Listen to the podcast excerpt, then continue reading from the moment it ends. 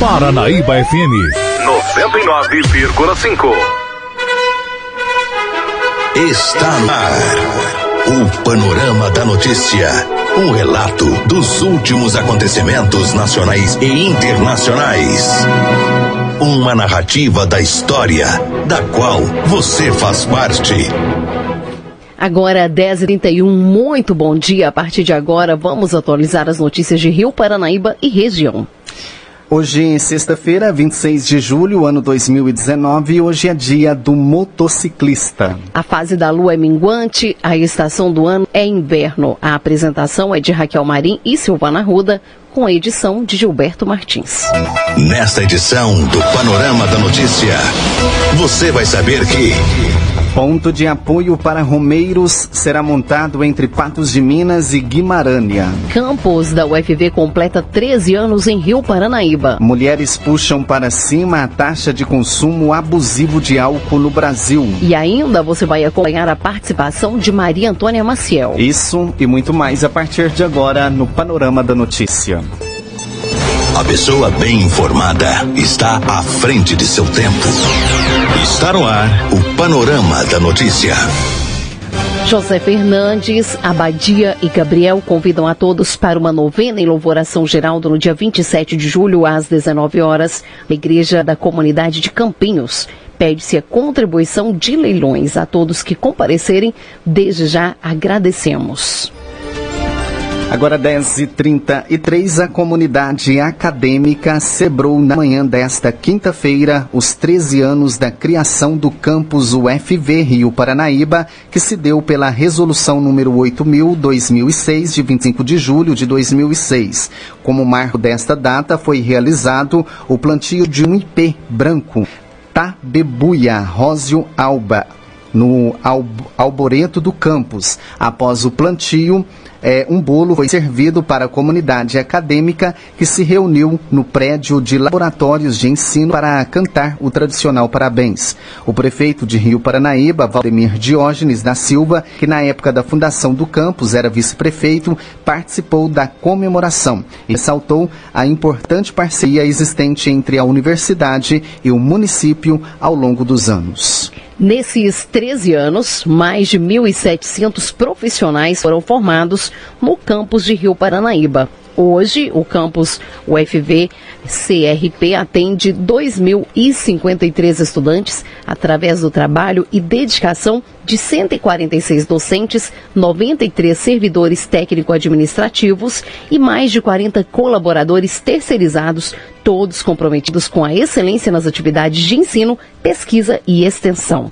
O campus UFV Rio Paranaíba oferece 10 cursos de graduação, sendo eles administração, agronomia, ciências biológicas, ciências contábeis, ciência e tecnologia de alimentos, engenharia civil, engenharia de produção, nutrição, química e sistemas de informação. E três programas de pós-graduação: agronomia, produção vegetal, administração pública em rede nacional e programa de pós-graduação multicêntrico em química de Minas Gerais. O diretor-geral do campus, o professor Renato Adriane Alves Ruas, lembrou a atuação dos ex-reitores e ex-diretores que trabalharam para a construção e consolidação do campus e destacou que nesses 13 anos a UFV vem contribuindo substancialmente para o desenvolvimento de todo o Alto Paranaíba. Segundo Renato, isto só foi possível pela sólida parceria criada entre a Universidade Universidade Federal de Viçosa e toda a região. A semente lançada pela UFV em Rio Paranaíba em 2006 já tem raízes sólidas que permitirão um crescimento ainda maior. Renato complementa que é importante destacar que a atual administração superior em Viçosa, com o professor Demetrios e a professora Rejane, tem adotado uma, uma política multicamp que irá favorecer várias ações positivas nos dois campos de Rio Paranaíba. Rio Paranaíba e Florestal. Com isso, é, trabalharemos todos juntos para criarmos um ambiente cada vez melhor para a prática de ensino, pesquisa e extensão para os próximos anos. 10 e 36 e reforma da Previdência começa a gerar impactos no número de empregos no Brasil. A reportagem é de Edilene Lopes. Apesar da recente aprovação na Câmara Federal e de ainda não estar em vigor, a reforma da Previdência já começa a gerar efeitos no aumento do número de empregos formais. Mas a situação poderia estar muito melhor, de acordo com Jaqueline Rezende, que é especialista em gestão estratégica de pessoas, diretora da CIAS Gestão e Consultoria e professora da Fundação Getúlio Vargas. Segundo ela, as pessoas têm procurado mais um emprego de carteira assinada. Acredito que esse movimento da reforma da Previdência tem sim colocado os empreendedores empreendedores, né, os empresários, um pouco mais à vontade na hora de trazer pessoas para a formalidade. E acredito que isso seja até muito bom para a nossa economia, porque tem muita gente dentro das empresas informalmente trabalhando. Então, existe uma perspectiva de melhoria na formalização das pessoas de acordo com a reforma. Existe uma perspectiva do empresariado realmente em ter uma condição melhor na contratação. Por que, que a reforma provoca esse sentimento no empresariado? Porque na visão do empresariado ele vai gastar menos na hora de compactuar da tributação em cima né, do salário. E também existe uma perspectiva muito grande na forma de cobrar das pessoas, de entender que as pessoas terão realmente né, que fazer um processo de entrega melhor para até se manter dentro do emprego. Nesse momento pós-reforma, a situação poderia estar um pouco melhor na economia? Sim, no meu ponto de vista, muito melhor. Mas aí é um ponto de vista bem particular, né, de viajar esse país todo dando aula, quando eu converso com os empresários, de que existia uma, existe uma descrença muito grande na forma que o nosso governo coloca o seu posicionamento a falta de alianças, a falta de boas parcerias dentro do próprio legislativo. Então, esse ponto ainda é um ponto de descrença para o empresariado e acredito se nós tivéssemos né, um governo com uma qualidade melhor na sua comunicação, no seu posicionamento, o cenário seria mais satisfatório. Ouvimos Jaqueline Rezende, especialista em gestão estratégica de pessoas, diretora da CIAS Gestão e Consultoria e professora da Fundação Getúlio Vargas, a repórter Edilene Lopes. Agora 10h38, o comércio não deve sentir as contas ativas e inativas do FGTS. É o que nos diz a repórter Camila Campos saques do FGTS já esperados para setembro, o comércio deve passar por um leve aquecimento no país. A expectativa é apontada pela economista da Federação do Comércio de Minas Gerais, Bárbara Guimarães, que ressalta o movimento na economia para o ano que vem, quando os saques passam a ser anuais, sem o limite de 500 reais, como por agora, pode ser ainda maior. Esse limite de 500 reais esse ano vai fazer pouco impacto no mercado né, de consumo de bens e a expectativa é que ano que vem não tenha mais esse limite, os consumidores possam alocar esse, esse dinheiro de uma maneira mais eficiente para eles. Quais áreas podem ser mais aquecidas com esses saques anuais, principalmente a partir do ano que vem? As áreas mais impactadas podem ser o de consumo, em geral, de eh, alimentos, tecidos, vestuários, que são mais essenciais para os consumidores. E há uma perspectiva desses saques de FGTS, pelo menos zerarem a inadimplência em Belo Horizonte, que já bate aí 31% pelo último levantamento em maio? Zerar já é um ponto muito delicado, porque são apenas 500 reais por pessoa que eles vão poder sacar. Mas, assim, o que é indicado para os consumidores com esse dinheiro é mesmo quitar essas dívidas que estão pendentes porque a tendência é recuperar esse crédito, disponibilizando para esses consumidores futuramente a oportunidade de voltar no mercado de compras, favorecendo o comércio varejista. Agora, essa dívida é maior no cartão de crédito ou no cheque especial? É maior no cartão de crédito, com certeza, porque o cartão de crédito facilita as famílias que estão com essa renda oprimida devido ao alto desemprego, elas não estão podendo gastar muito. Então, o usufrui do cartão de crédito é uma facilidade para as compras. Agora, de acordo com o governo federal, a injeção na economia deve ser de 40 bilhões de reais até o ano que vem, só aí vindos dos saques do FGTS e outros 2 bi do PIS-PASEP. A conclusão, ajuda ou não o comércio a sair até um pouco dessa marola aí de, de crise econômica do Brasil? Com certeza, ajuda primeiramente em um pouco impacto, mas a partir do ano que vem o resgate do FGTS vai ser anual, o impacto vai ser bem maior no comércio varejista. É esperado um crescimento adicional de 0,35 ponto percentual no PIB nos próximos 12 meses com essa medida. Agora, diferente do ano que vem, em que os saques vão ser anuais por aniversário, neste ano, esses 500 reais aí para todo mundo, pelo que eu estou entendendo, eles são mais acessíveis. Então, por exemplo, quem tiver aquele cartão cidadão pode fazer o saque em qualquer caixa automático, saques inferiores a 100 reais podem ser feitos em casas lotéricas. Isso tudo facilita a pessoa a pegar o dinheiro e já consumir por impulso? Exatamente. Essa facilidade dos trabalhadores para conseguir esse dinheiro, esses 500 reais do FGTS, mesmo sendo um valor menor, é importante para os trabalhadores terem consciência de planejar o que vai fazer com esse dinheiro. E não simplesmente, por facilidade, sair gastando tudo. Tem que haver um planejamento, principalmente é, em que as dívidas. Falamos com Bárbara Guimarães, economista da FEComércio, a Federação do Comércio de Minas Gerais.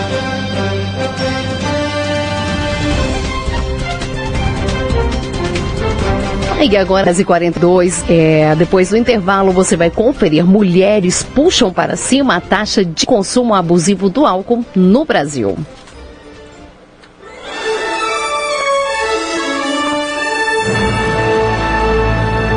Após um pequeno intervalo, novas notícias. Paranaíba! Retomamos para que você saiba o que está sendo notícia hoje. 10h45 e devotos de Nossa Senhora da Abadia que moram em cidades da região iniciam a caminhada até Romaria como peregrinação para cumprir promessas ou agradecer alguma graça recebida. O Dia da Santa é comemorado em 15 de agosto e até a data a Prefeitura de Patos de Minas oferece suporte para os romeiros. Um ponto de apoio será montado no quilômetro 439 da BR-365, na divisa dos municípios de Patos de Minas e Guimarães.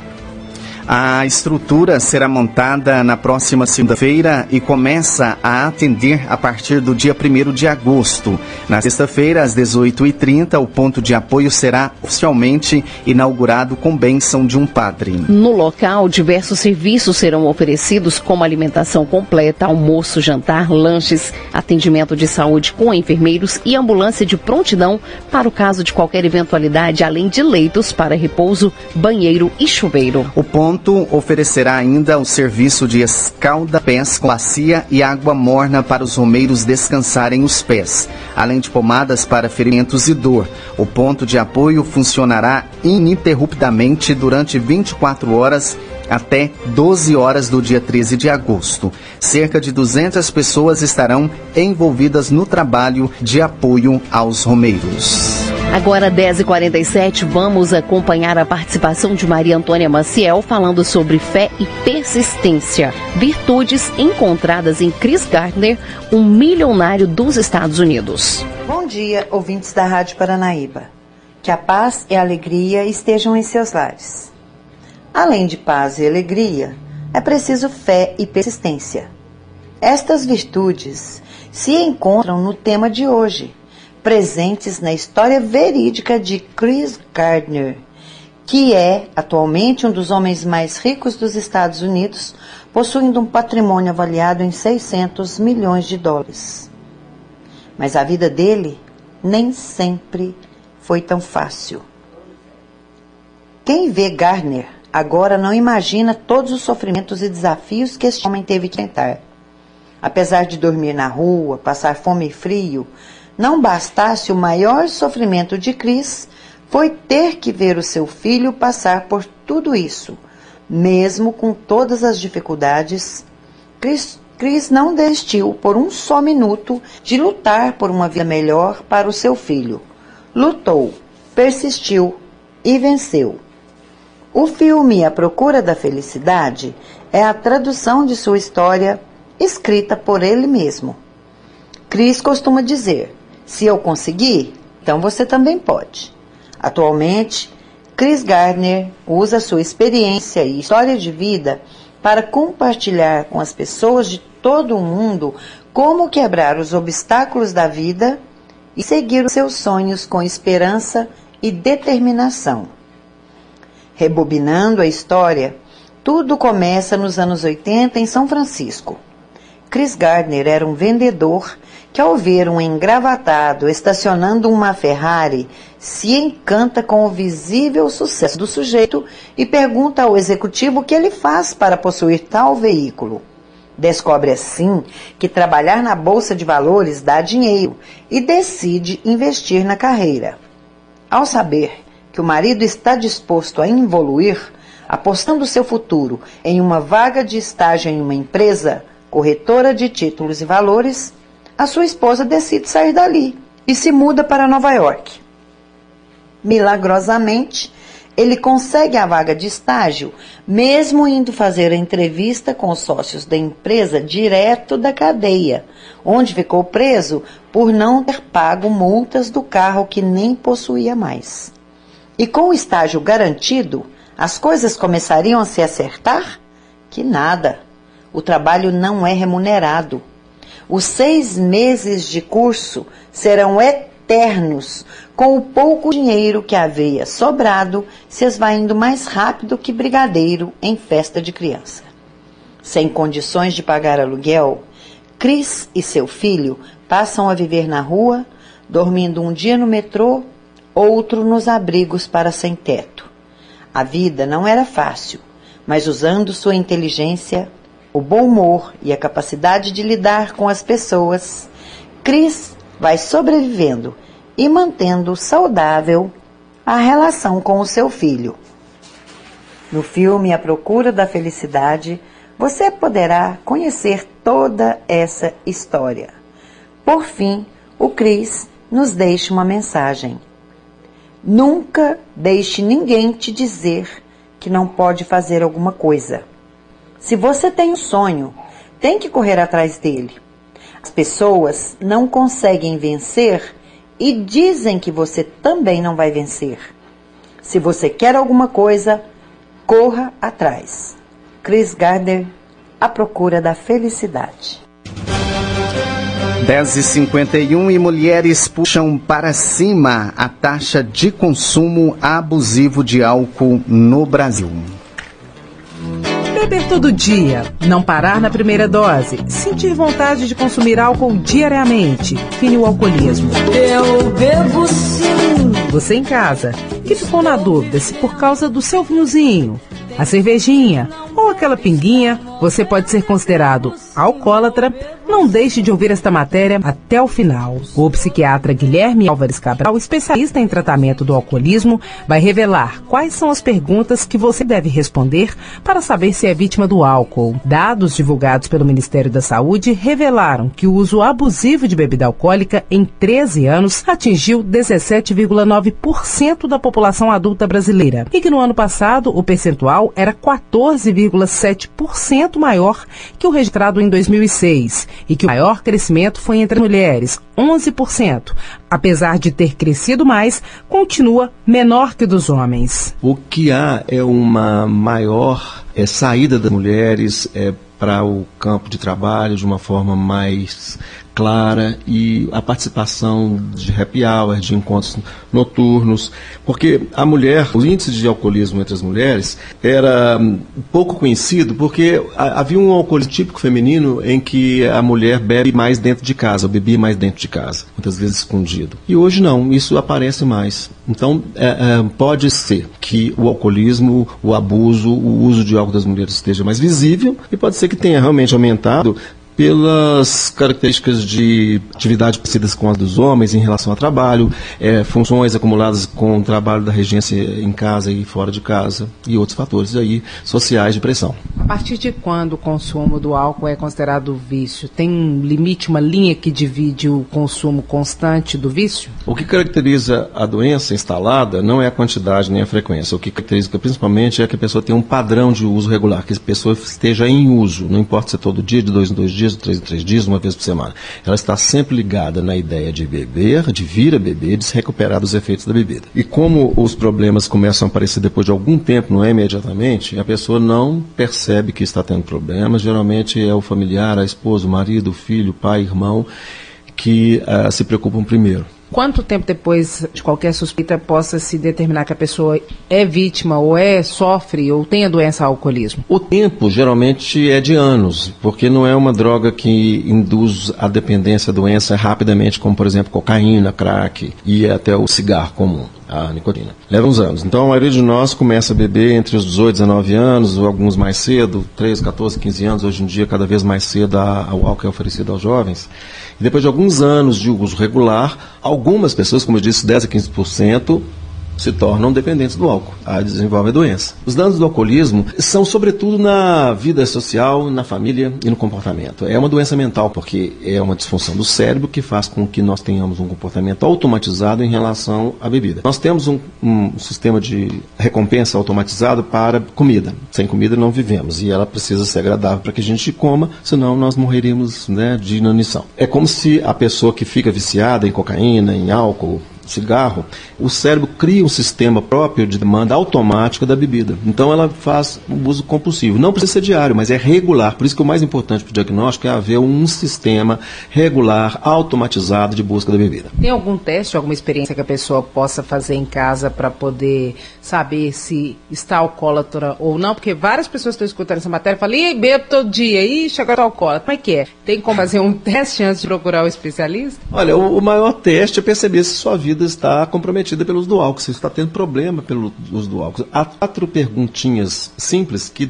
podem sinalizar a presença da doença. Cada uma começa com uma letra em inglês que é CAGE, C-A-G-E. Então, C vem do inglês que é preocupado com. Ou seja, você já ficou preocupado, já pensou que deveria parar ou diminuir a vida? Segundo, algumas pessoas perto de você já falaram assim, olha, aconteceu tal coisa, eu acho que você devia maneirar, alguma coisa assim, né? Pessoas que já fizeram observações ou críticas ou comentários ou conselhos sobre seu beber. Três, você depois de beber já sentiu meio mal, ocupado, achando que não deveria ter bebido, ou que foi mal, que você bebeu mais do que pretendia, e se ficou chateado com isso? né? É, não é vez ou outra, não, com alguma frequência. Né? A última, você já pensou ou já bebeu para melhorar ou para rebater ou para né, estar melhor depois do BD? Se dessas quatro perguntas você tiver duas positivas, você pode ser dependente de real. E aí é bom procurar um especialista se você quiser tratar dessa questão. Ouvimos o médico psiquiatra Guilherme Álvares Cabral, que é especialista em tratamento do alcoolismo. Repórter Edilene Você caminhou conosco pelo panorama da notícia. O conhecimento dos fatos faz de você um cidadão ativo. Com a apresentação de Raquel Marim, Silvano Arruda termina aqui o panorama da notícia.